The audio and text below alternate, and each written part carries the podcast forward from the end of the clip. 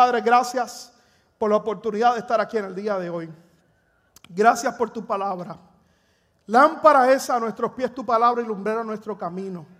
Gracias por la oportunidad de estar aquí en el día de hoy. Declaro que los ojos del entendimiento son alumbrados en nuestra vida para que podamos conocer a la esperanza que hemos sido llamados en Cristo Jesús.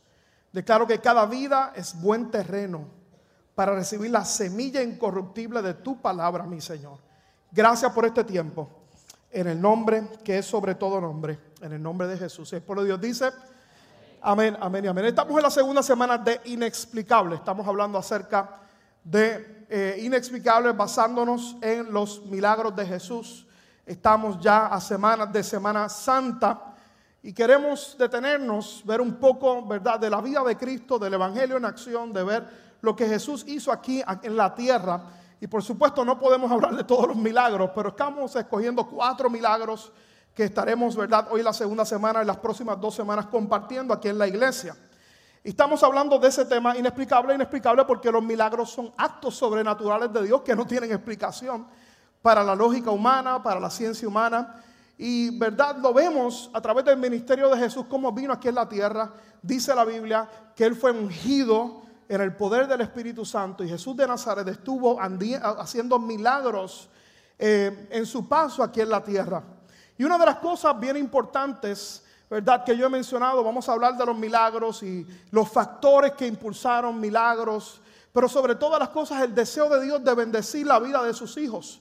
Porque una de las cosas que, quiero que se te quede grabado en tu corazón en esta mañana es que el Jesús que hizo milagros en el pasado sigue haciéndolos en el día de hoy. Voy a repetirlo otra vez. El Jesús que hizo milagros en el pasado, lo sigue haciendo en el día de hoy. ¿Cuántos lo creen conmigo en esta mañana? ¿Cuántos han visto un milagro en su vida? Déjeme ver. ¿Cuántos han visto un milagro en su vida? Mira para allá. Mire para allá. Wow, tremendo. Y milagros de sanidad, de restauración, de la familia.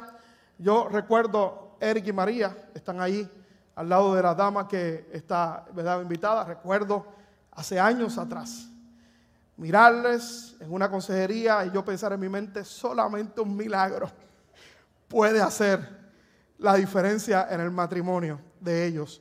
Un milagro y un milagro ocurrió. Miren esos dos tortolitos enamorados, eh, guapos, elegantes y abusadores con el pastor. Ahí un milagro, están ahí. Un milagro del Señor en la vida y lo vemos manifestado en salud, en sanidades, en tantas cosas en nuestra vida. Pero quiero que vayan conmigo Marcos capítulo 2, el verso 1 al 12.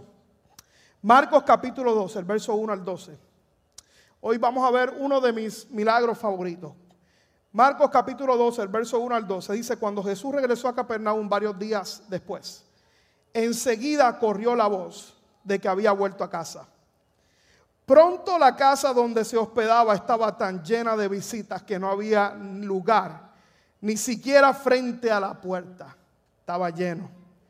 Y dice el verso siguiente, estaba lleno. Dice, mientras él les predicaba la palabra de Dios, llegaron cuatro hombres cargando a un paralítico en una camilla.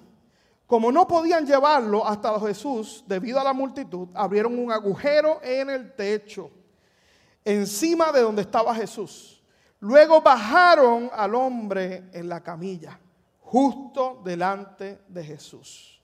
Al ver la fe de ellos, Jesús le dijo al paralítico, Hijo mío, tus pecados te son perdonados. Nuevamente repito eso. Jesús le dijo al paralítico, Hijo mío, tus pecados son perdonados. Y algunos de los maestros de la ley religiosa que estaban allí sentados pensaron, ¿qué es lo que dice? Esto es una blasfemia. Solo Dios puede perdonar pecados. En ese mismo instante Jesús supo lo que pensaban, así que les preguntó, ¿por qué cuestionan eso en su corazón? Fíjate que ellos no lo verbalizaron, ellos lo pensaron, pero Jesús sabía los pensamientos de ellos, sabía lo que cavilaban en sus mentes y sus corazones. Qué interesante saber que Jesús sabe lo que nosotros estamos pensando, Él sabe lo que tú pensaste la semana pasada, Él sabe lo que pensaste antes de venir acá, cuando te levantaste la mañana, la tentación que sentiste para, ¿verdad? Dijiste, dijiste una hora más, una hora menos de sueño, me quedo aquí. Él sabe todas esas cosas. Él conoce los pensamientos de cada uno de nosotros. Y dice, ¿por qué cuestionan eso en su corazón? ¿Qué es más fácil decirle al paralítico, tus pecados son perdonados? ¿O qué es más fácil, ponte de pie, toma tu camilla y camina? Así que le demostraré que el Hijo del Hombre tiene autoridad en la tierra para perdonar pecados. Entonces Jesús miró al paralítico y dijo, ponte de pie, toma tu camilla y vete a tu casa. Y el hombre se levantó de un salto, tomó su camilla y salió caminando entre los espectadores que habían quedado atónitos. Todos estaban asombrados y alababan a Dios, exclamando, jamás hemos visto algo así. Hoy quiero compartir en esta segunda semana de mensajes bajo el tema desde adentro hacia afuera. Diga conmigo, desde adentro. Vamos, dígalo otra vez, desde adentro hacia afuera. Vamos, una vez más, desde adentro hacia afuera. Este milagro es uno bien interesante y quiero decirle que sin ningún tipo de intención es el milagro siguiente al que hablé la pasada semana, el milagro del leproso. ¿Se acuerdan? Si vinieron, si no vinieron, les invito a que puedan ir a nuestra plataforma de YouTube, Spotify, a través del podcast y puedas escuchar el mensaje. Hablamos del milagro del leproso, leproso que se acerca a Jesús y le dice, Señor, si quieres puedes limpiarme. Y él le dijo, sí quiero. Y ustedes saben todo lo que significaba eso. Pero es interesante porque usted sabe una de las cosas que mencioné la semana pasada, es que Jesús le dice encarecidamente a este leproso, no se lo digas a nadie. ¿Y qué hizo el leproso? el primero que vio, ¡hey! Mira, me dijeron que no se lo diga a nadie, pero te lo voy a decir para que ore y para que, para que te goces conmigo. No se lo dije a nadie tampoco. Le parece conciencia, ¿verdad? Muchos de nosotros. Pero entonces, y fue, empezó a publicarlo. ¿Y qué fue lo que pasó en ese contexto? Que Jesús se volvió viral, literalmente. Antes que Mark Zuckerberg, antes de Twitter, antes de Instagram, antes de todas esas plataformas TikTok, Jesucristo fue el primero que se fue viral sobre la faz de la tierra y fue de la mejor manera por la fama, por lo que vino a hacer aquí en la tierra. Se fue viral, se lo dijo a todo el mundo. Eso era la lucha, ese era el contexto que estaban viviendo en ese momento. Ahora lo interesante es que dice el texto que estaba en una casa, estaba en un hogar. Se presume de que era la casa de Simón Pedro. Si usted ve el capítulo anterior, va a ver que el milagro anterior era el leproso, pero el anterior a ese se da un milagro muy importante y es el milagro de la suegra de Pedro. Pedro tenía suegra. Era un hombre casado, estaba, ¿verdad? Era la suegra, ese mismo Pedro, Simón Pedro, que caminó con Jesús. Usted sabe que caminó con él, que tenía la espada en la mano, que decía, yo te voy a defender donde tú quieras que yo vaya, pero al tercer, cuando Jesús fue llevado preso, usted sabe lo que hizo Pedro, ¿verdad? Lo que hizo Pedrito. Lo negó. Tres veces lo negó. Y usted sabe, ¿verdad? ¿Por qué fue eso? Dice mucha gente. Porque le sanó la suegra. Le dijo, Señor, tú me sanaste la suegra. Tres veces te voy a negar. le hubieras dejado ir, Señor. Lejos. Es como este hombre que, verdad, va a orar por la, va a ver a la suegra que está en el hospital. Y la suegra lo mira y le dice, le dice, estoy viendo un túnel, estoy viendo un túnel. El hombre la mira y dice, suegra, no desvíe la mirada del túnel, siga mirando la luz, siga mirando la luz. Algunos lo entienden ahora, otros después.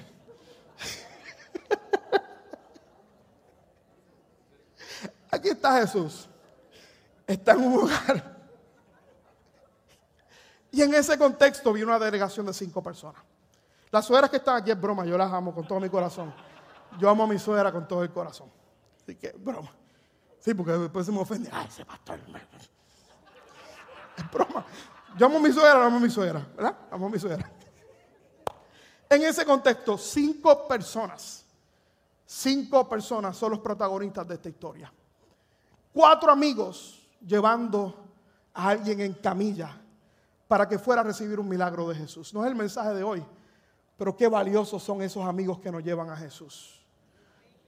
Qué valiosos son esos amigos que nos llevan a Cristo para recibir la palabra, para recibir un milagro, para poder recibir palabras de vida eterna. Si estás aquí hoy porque un amigo te invitó, qué buen amigo es esa persona en esta mañana porque te trajo a Cristo. Denle un aplauso a todos los amigos que llevan a gente a Jesús. Pero cuatro personas llevan a este hombre. Eh, cuatro personas llevan a este hombre que estaba detenido. Marcos capítulo 12, el verso 3 dice, entonces vinieron a traerle un paralítico llevando entre cuatro. Y como no pudieron acercarse a la multitud porque se había ido viral, a causa de la multitud, levantaron el techo encima de donde, estaba él, donde él estaba. Y cuando habían hecho una abertura, bajaron la camilla en que yacía el paralítico. Las condiciones para llegar a Jesús eran sumamente difíciles. Había multitudes por todas partes. Imagínense estos hombres llegando a su amigo en camilla, llevándolo ahí en ese lugar, viendo las multitudes y vieron y pensaron, estoy seguro en su mente, dijeron, es difícil llevarlo al maestro. Pero no se rindieron, no se rindieron. Dice la historia que se fueron al techo. En el contexto del pueblo de Israel, las casas que estaban en ese lugar tenían una escalera que bordeaba la propiedad y podían dar acceso hasta el techo. Las casas, ¿verdad? Mayormente era una mezcla de pajilla y arena. Así que pudieron haberle hecho una obertura ahí en ese lugar y comenzaron allí a bajar a este hombre.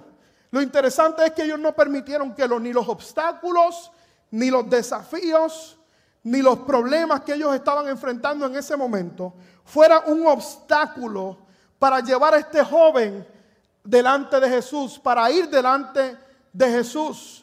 Ellos estaban determinados, determinados, determinados a ir delante de Jesús. Y una de las cosas en paréntesis que miro a través de esta historia es que cuántos de nosotros nos hace falta esa clase de, de determinación en la vida. De aunque vengan desafíos, aunque vengan problemas, aunque vengan circunstancias en la vida, yo me voy a determinar a buscar a Jesús y a hacer de Dios mi prioridad en la vida. Y cueste lo que cueste, yo voy a llegar hasta donde Él está. Cueste lo que cueste, voy a llegar hasta donde Él está. Nos hace falta esa clase de determinación, hermano. Nos hace falta esa clase de determinación. Por eso es que no es sorpresa que el verso 5 dice, viendo Jesús la fe de ellos, porque la fe Dios la puede ver. La fe de Dios puede verla. Dice, viendo la fe de ellos, dijo el paralítico, hijo, tus pecados te son perdonados. Ahora, yo quiero que se detenga conmigo por un momento, por favor. Porque ¿a qué fue este paralítico? ¿A qué llevaron el paralítico? A ser sanado, a que fuera sanado de la parálisis. Pero que Jesús atiende no el milagro físico, pero lo primero que Jesús atiende es el milagro espiritual. Aborda la parte espiritual del paralítico. Por eso la idea central, yo puedo hablar de muchas cosas de este milagro, pero hoy en esta segunda semana yo quiero compartirte algo que quiero que, ¿verdad? Como cristiano tiene que estar muy claro en nuestro corazón, en la medida que continuamos avanzando en esta serie. El milagro exterior en nuestra vida es maravilloso, pero el milagro interior es lo más importante para usted y para mí. ¿Qué milagro es? El milagro del nuevo nacimiento. Él le dijo, hijo, tus pecados te sean perdonados. En otras palabras, el milagro físico está fine, gloria a Dios, nos gozamos por eso. Pero Él está diciendo, el milagro, Jesús le está diciendo, yo quiero atender contigo primero la parte espiritual, porque esa es la más importante. Que tu nombre esté escrito en el libro de la vida, que haya salvación en tu vida, que haya perdón de pecados en tu vida y ese es el cambio que precisamente Jesús está principalmente en el negocio de hacer en estos tiempos. Un cambio en nuestra vida, escucha bien, de adentro hacia afuera. Ese es el milagro más importante que usted y yo podemos recibir de Jesús en la vida. Y es la idea central de este milagro. Y lo que más conflicto le trajo precisamente a los religiosos porque se alarmaron comenzaron, ¿qué autoridad tienes tú para sanar enfermos?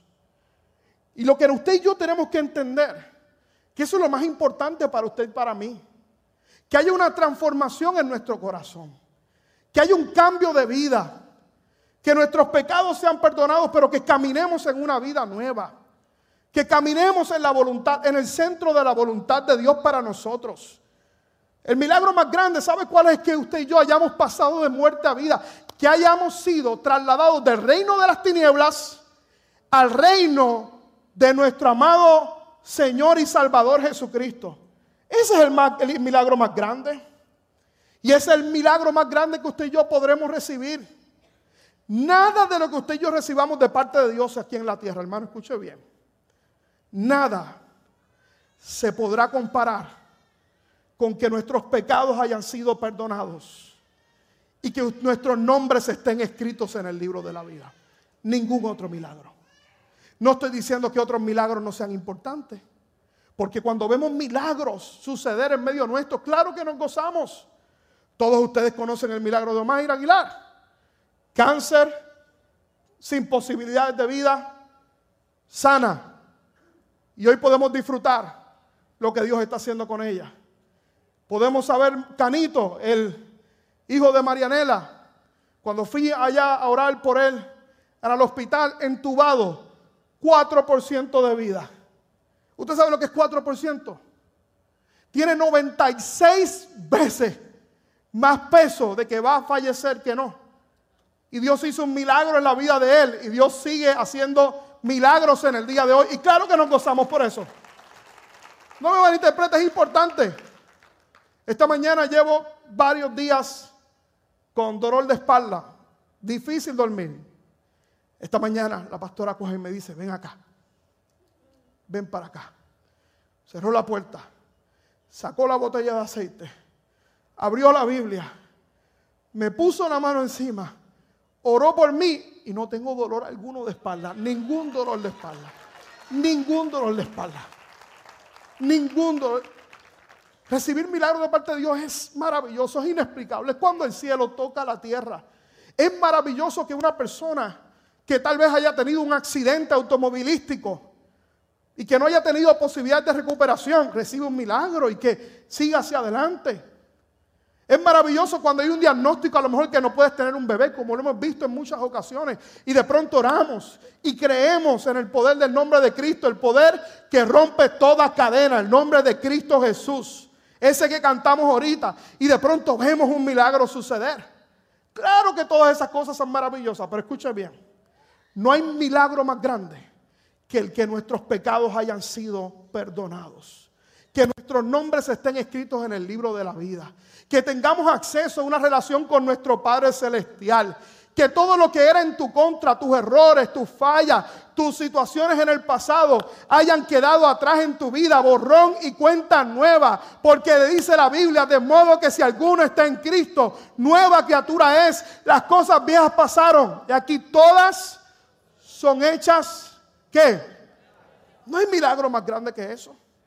Por eso es que Jesús quiere tratar primeramente con este hombre desde la parte espiritual en su vida.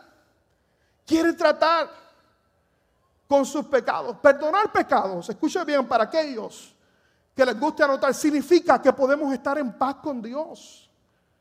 Que usted y yo podemos tener paz con Dios, porque ¿sabes qué dice la Biblia? Que tú y yo éramos enemigos de Dios. Que antes que usted y yo viniéramos a Él, usted y yo éramos enemigos de Dios.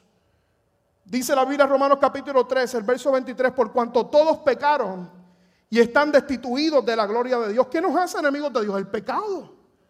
El pecado nos separa de Dios. El pecado nos separa de su propósito en la vida.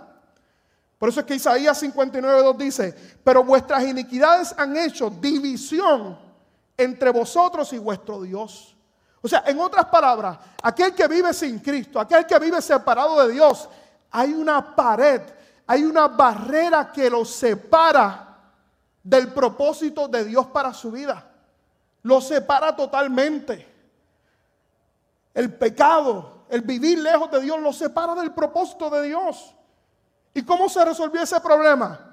Romanos capítulo 5, verso 1 dice, justificados pues por la fe, tenemos paz para con Dios por medio de nuestro Señor Jesucristo que es lo que Cristo hizo Jesús en la cruz del Calvario.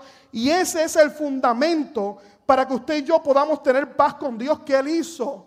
Él hizo, Él fue a ocupar nuestro lugar en la cruz y nos declaró a todos aquellos que hemos recibido como justos delante de Dios. Hemos sido justificados delante de Dios. ¿Qué significa ser justificados delante de Dios? Ser declarado inocente. En otras palabras, fallé en el pasado, vengo a Cristo, recibo lo que recibió el paralítico, he sido declarado inocente delante de Dios. Puedo tener paz con Dios. Por eso es que en muchas ocasiones, muchos de nosotros, si hemos cometido errores en el pasado, como yo los he cometido, hay veces usted ve gente que va adelante y dice, Señor, pero mire lo que yo hice, Señor. Y Dios nos dice, ¿de qué tú hablas, papá? Si ya yo te perdoné. Fuiste declarado justo delante de Dios. Borrón y cuenta nueva. La deuda fue salda, la deuda fue pagada. ¿Cuánto le dan gloria a Dios por eso? ¿Cuánto le dan gloria a Dios por eso? Tener paz con Dios es importante en nuestra vida y eso fue lo que fue atender Jesús con el paralítico. ¿Sabe lo que ocurre cuando usted y yo tenemos paz con Dios? Cuando usted y yo tenemos paz con Dios, podemos tener la paz de Dios en nuestros corazones. La paz con Dios no es lo mismo que la paz de Dios. La paz con Dios es cuando usted y yo hemos sido declarados justos, inocentes delante de Dios. Y cuando usted y yo hemos sido justos, podemos disfrutar del beneficio de tener la paz de Dios en nuestros corazones, que es la paz emocional, la paz en nuestras emociones. La paz en nuestra alma que mucha gente no tiene. La paz que dice Filipenses capítulo 4, el verso 7, y la paz de Dios que sobrepasa todo entendimiento. ¿Qué significa eso? Que puede estar pasando lo que pasa alrededor. Puedo estar enfrentando problemas y situaciones, pero yo estoy tranquilo. Tengo la paz de Dios en mi corazón. Tengo la paz de Dios en mi alma porque tengo paz con Dios. Eso fue lo primero que Jesús vino a atender en el paralítico. Vino a atender el problema de su corazón, el problema de su alma, el milagro más grande, lo que solamente Jesús nos puede ofrecer. Porque sabes, el, mundo nos ofrece muchas herramientas que no son malas, la psicología, ciertas disciplinas, medicamentos, que nos pueden ayudar a modificar ciertas conductas. Pero un cambio de corazón imposible. Eso solamente lo ofrece Cristo Jesús. Solamente lo ofrece Cristo Jesús. No hay nadie que pueda garantizarte lo que Jesús puede garantizarse, la transformación en nuestro corazón, en nuestra mente, ser un hombre, una mujer nueva. Eso solamente lo puede ofrecer Cristo Jesús. Ni la yoga, ni las prácticas que podamos experimentar en nuestra vida puede ofrecer lo que nos puede ofrecer una relación con Cristo Jesús. Él no es una persona que simplemente sabemos que vino hace dos mil años atrás y que hizo milagros. Él vino a atender el problema más grande que hay en la humanidad. Y eso fue lo que quiso Jesús atender, la parálisis del alma. La parálisis del corazón. El más grande milagro. Y es interesante porque cuando la parálisis del alma queda resuelta y tengo a Jesús, me doy cuenta que lo tengo todo. Tengo el poder del Espíritu Santo para vencer cualquier tentación, para vencer cualquier obstáculo en mi vida. Si tengo a Jesús, soy hijo del Dios Altísimo, por lo tanto puedo tener una relación con mi Padre Celestial en los momentos de dificultad. Soy hijo de Dios, lavado por la sangre del Cordero. Soy nación santa, pueblo adquirido por Dios. Real sacerdocio, dice la Biblia, llamado para anunciar las virtudes de aquel que me llamó de las tinieblas a su luz admirable. Eso es un milagro. ¿Por qué es un milagro? Porque solamente Dios lo puede hacer. La salvación, escuche bien, solamente es ofrecida por Jesucristo y únicamente por medio de Cristo Jesús. Por eso vio al paralítico y vio lo más importante que podía haber en el paralítico. Y fue a atender su necesidad. Porque el milagro físico es importante, pero el, el milagro físico y externo es importante, pero el interno es más importante. La semana pasada vimos que es importante y Dios desea sanarnos, Dios desea levantarnos, Dios no desea que usted y yo vivamos sumergidos en condiciones y en situaciones que nos afectan en nuestro propósito, pero sobre todas las cosas, Él quiere sanarnos de adentro hacia afuera, hacer un milagro en nosotros de adentro hacia afuera. Y usted tiene que entender en el día de hoy que ese milagro, el milagro del nuevo nacimiento, viene inmediatamente cuando usted y yo recibimos a Cristo Jesús como nuestro Señor y Salvador. Pero el, hecho de que usted y yo seamos transformados cada día es un proceso en nuestra vida. Es un proceso. Por eso usted viene aquí a la iglesia, usted está siendo transformado cada vez que usted viene a este lugar. Usted no puede ver este lugar como un sitio de condenación si no viene, si viene un domingo. Usted tiene que ver como que cada vez que usted viene a este lugar, Dios lo está transformando de adentro hacia afuera. El enemigo está cada día perdiendo más poder sobre su vida, sobre sus pensamientos. Está siendo levantado, siendo edificado. Por eso muchos de ustedes, yo estoy seguro que si pudieran ponerle un letrero a cada uno de ustedes aquí, que lo identificara el momento de vida que usted está ahí, estaría, diría como yo, soy una obra en construcción. Soy una obra en progreso. Dios está trabajando conmigo. Los religiosos le cuestionaron que si tenía autoridad de perdonar el pecado, de transformar a alguien. En otras palabras, cuando Jesús lo mira, escuche bien, le dice, ¿sabes qué? Yo voy a hacer lo más difícil, lo que nadie puede hacer, que es perdonar pecados, que es transformar de adentro hacia afuera. Porque si somos honestos, miren, los médicos pueden traer ciertas sanidades sobre nuestra vida. Hay tratamientos, no todas, no pueden atenderlas todas, no tienen la solución para todas, pero hay ciertas cosas que lo pueden hacer.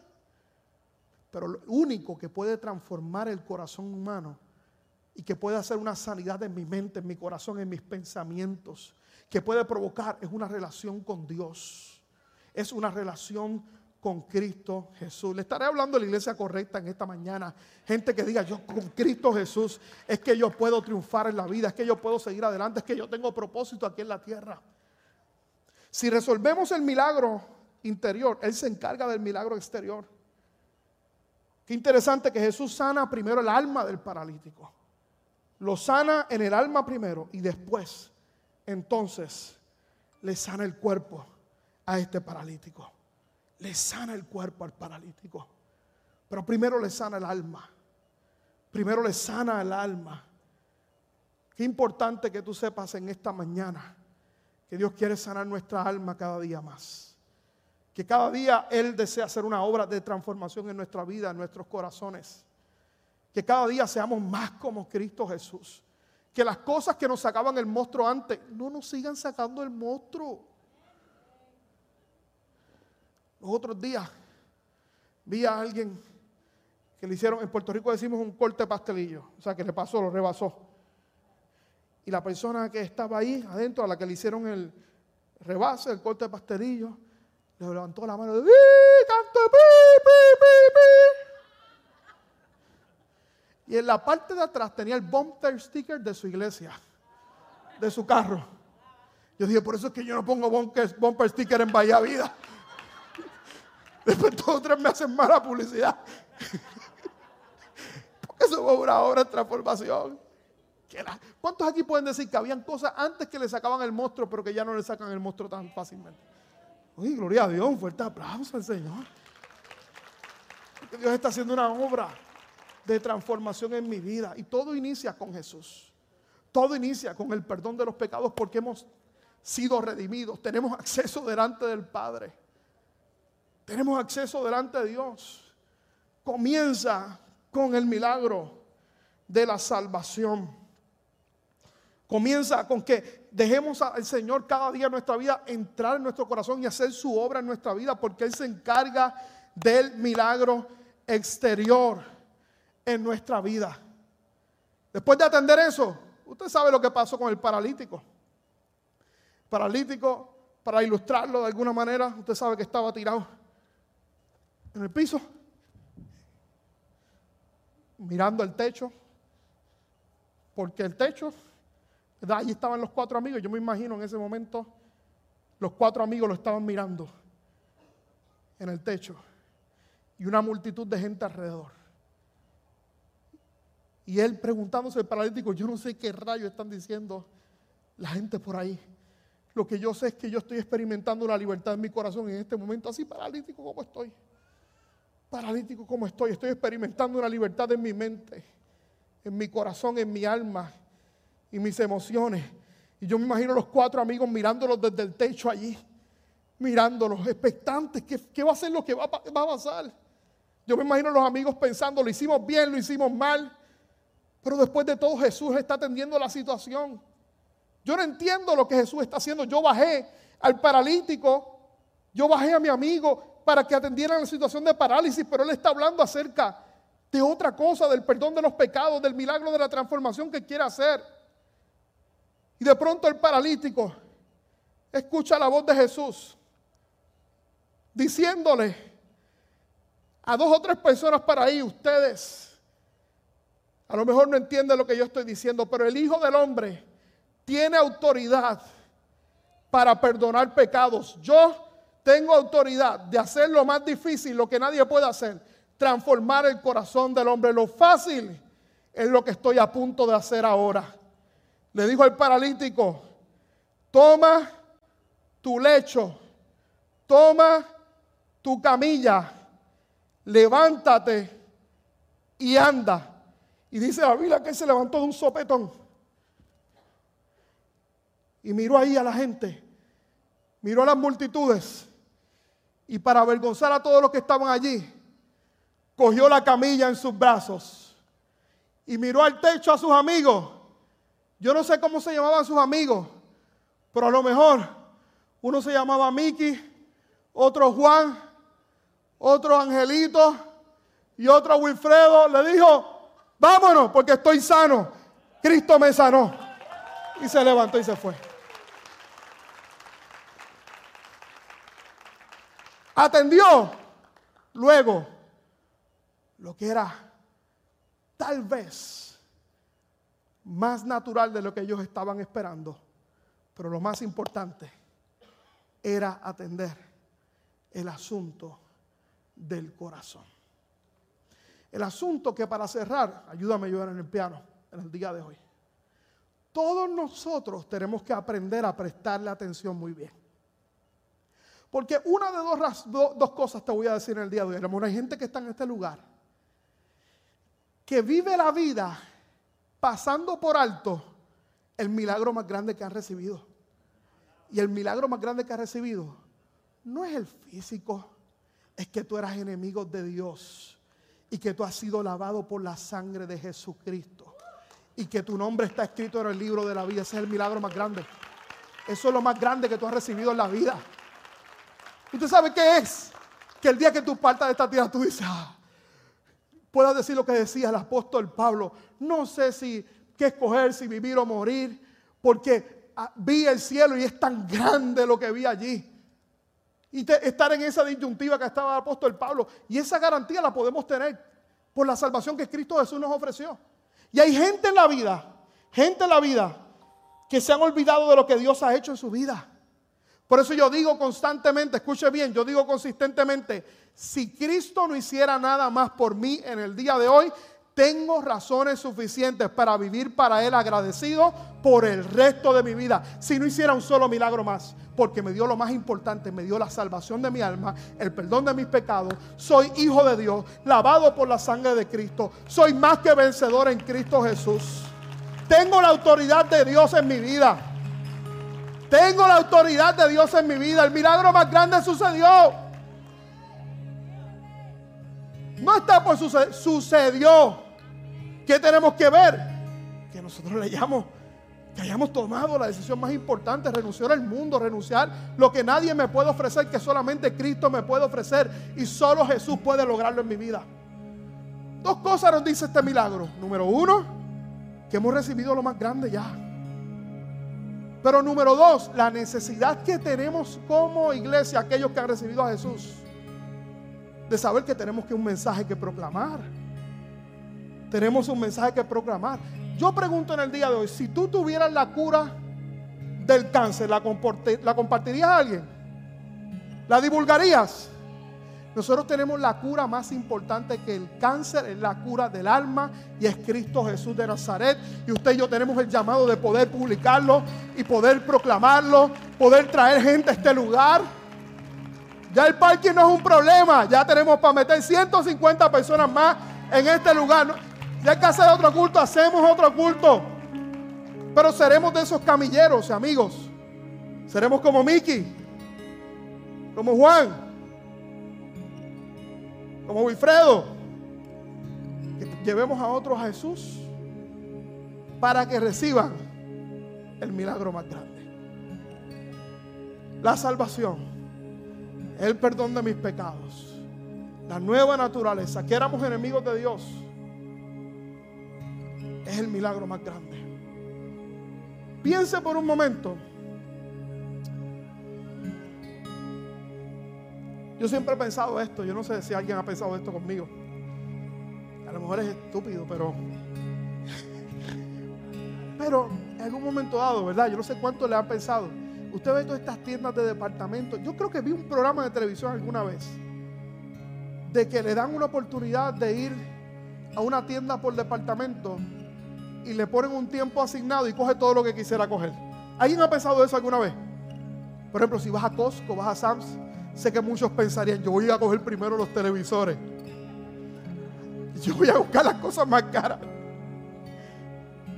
Pero alguien tiene que darte acceso. Alguien tiene que darte acceso. Piensa que la salvación es el acceso a mayores y poderosas bendiciones que Dios tiene para tu vida a raíz de tu haber recibido a Cristo Jesús como tu Señor y como tu Salvador. Y en la medida en que tú progreses en tu relación con Él y estés determinado como se determinaron estos a no rendirse en el camino, vas a ver lo mejor de Dios para tu vida. Vas a ver todo lo que Dios tiene para tu vida. ¿Cuántos dicen amén en esta mañana? Si tú eres uno de ellos, ponte de pie ahí en esta mañana. Dale fuerte el aplauso al Señor. Vamos, dale fuerte el aplauso al Señor ahí en esta mañana. Vamos, fuerte, fuerte el aplauso al Señor. Milagro de adentro hacia afuera. Diga conmigo, de adentro. Vamos a ir otra vez, de adentro hacia afuera. ¿Qué tú necesitas más importante que ocurra un milagro de adentro hacia afuera? Y eso incluye la salvación de nuestra alma, el perdón de nuestros pecados, pero escuche bien. Eso también incluye la salvación de nuestra mente la renovación de nuestra mente. Que el hombre carnal siga perdiendo poder. Siga perdiendo poder sobre mi vida. Siga perdiendo poder en la medida que crezco en mi relación con Él. Y en la medida que profundizo, en la medida que sigo, en la medida que me determino. Cada día va a haber una transformación de adentro hacia afuera. Voy a ver lo que Dios tiene para mí. No es que no voy a enfrentar situaciones, es que voy a tener la conciencia quién está conmigo, porque soy el Hijo de Dios. Soy lavado por la sangre de Cordero. Tengo paz con Dios. Tengo paz con mi Padre Celestial. He sido justificado. He sido declarado inocente en mi vida. El pasado quedó atrás, quedó borrado, quedó pisado, quedó olvidado. Y hoy camino en una nueva vida en Cristo Jesús. Y sé que hay cosas en el mundo que quieren impedir que yo camine en esa vida nueva, pero si yo tengo que romper el techo, si yo tengo que hacer lo que tenga que hacer, determinarme para tener un encuentro con Cristo Jesús, para yo caminar en la vida que Él tiene que ofrecerme, yo lo voy a hacer. Lo demás, Él lo va a atender. Él lo va a atender como atendió al paralítico. Pero Dios quiere hacer una salvación en nuestra vida de adentro hacia afuera. De adentro hacia afuera. Por eso es que en una ocasión él confrontaba a los religiosos del tiempo y le decía, hipócrita, ustedes enfocándose todo el tiempo en lo exterior, en el vaso, afuera, pero en lo interior es lo importante. Es la obra de transformación que Dios quiere hacer en nuestras vidas. Y es el fruto que Dios está buscando en cada uno de nuestros corazones. Que si pecábamos ya no vamos a pecar más. Que si antes estábamos por ahí viviendo la vida gobernado por nuestros sentidos, por, por nuestras emociones, ya alguien Ya alguien tiene, el tiene, tiene la potestad sobre mí, no soy yo mismo, es Cristo Jesús. Yo me debo a Él, camino para Él, vivo para Él, para agradarle a Él sobre todas las cosas. Porque Él quiere hacer una salvación en mí, una transformación de adentro hacia afuera. Ese es el milagro más grande en esta mañana. Esperamos que esta palabra haya sido de bendición para tu vida. Te invitamos a que te mantengas conectado con nuestra iglesia y ministerio a través de las redes sociales. Puedes buscarnos bajo Iglesia Bahía Vida y nuestra página de internet bahiavida.church, donde podrás encontrar mayor información y podrás acceder a contenido y encontrar los enlaces para continuar ayudándonos a llevar la palabra de Dios a través de tu generosidad. Finalmente, gracias por tus oraciones y te invitamos a que te mantengas conectado a la palabra de Dios a través de nuestra iglesia Bahía Vida. Bendiciones.